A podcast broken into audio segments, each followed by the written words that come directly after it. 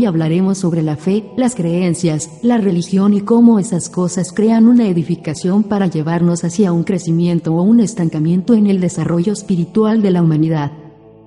Para cualquier clase de desarrollo espiritual debe haber fe, es decir, creer en Dios y en cosas que no se ven, tener la esperanza de un mejor mañana y desear la vida eterna. Esa es la verdadera base del crecimiento espiritual. Sin eso, un sistema de creencia es simplemente una filosofía.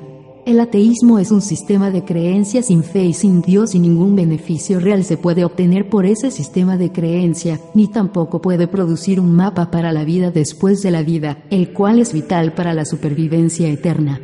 Hay demasiadas personas en nuestro mundo que creen en nada y se dirigen hacia el camino del olvido y la muerte espiritual, lo que esos individuos esperan es que una vez que el cuerpo físico expira, la vida, la personalidad y la identidad del individuo termina y ya no mantiene una presencia o conciencia en el tiempo y espacio. Eso es muy lamentable porque ellos mismos han dispuesto que no hay vida después de la vida y entonces ese individuo al no tener un mapa para después de esta vida, puede encontrarse perdido y en la oscuridad, un problema que es sistémico en Urantia.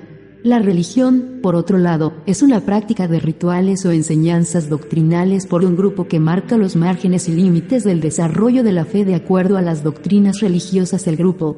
Requieren que sus devotos acepten sin cuestionar los principios de sus credos y que practiquen y se adhieran a los dogmas religiosos enseñadas por el grupo. Ese tipo de sistema de creencia puede ser beneficioso para el desarrollo espiritual y puede proporcionar una base en los conceptos superiores de Dios mientras el individuo progresa y produce buen fruto en sus experiencias de la vida, sus relaciones con otros, su devoción a Dios y al servicio. Esta es una evidencia de crecimiento espiritual. Sin embargo, como la religión es exclusiva y marca límites por medio de sus dogmas cristalizadas, el devoto puede ser limitado en su concepto de Dios y puede que no llegue a realizar totalmente su verdadero potencial espiritual en su vida terrenal. Uno de los peligros de la exclusividad religiosa es que puede intentar imponer sus ideas en otras doctrinas y tratar de controlar instituciones gubernamentales y sociales para promover su agenda exclusiva sobre otras creencias. Eso es el principio de una tiranía y una espiral dentro de la oscuridad como fue visto en Urantia en el periodo medieval y eso todavía persiste el día de hoy en muchos países y culturas.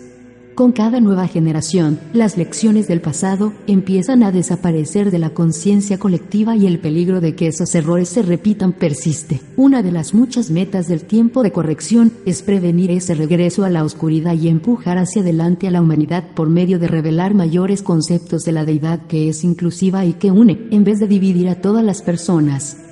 Para que nuestro mundo pueda volverse sostenible y mantenga un movimiento hacia la luz y la vida, las religiones del mundo deben volverse más tolerantes y abrir ese circuito cerrado de exclusividad. Los grupos interreligiosos están guiando el camino hacia esa creencia inclusiva.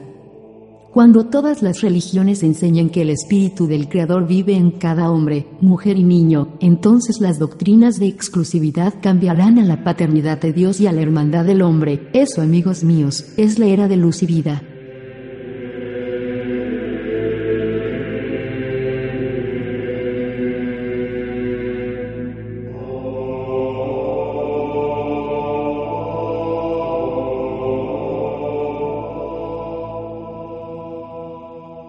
Esto fue Planeta Urantia. Los invitamos a seguirnos en nuestras redes sociales. Búscanos en Facebook, Twitter, Tumblr, Instagram y YouTube como Planeta Urantia. Escucha más de nuestros podcasts en iTunes y en iVoox.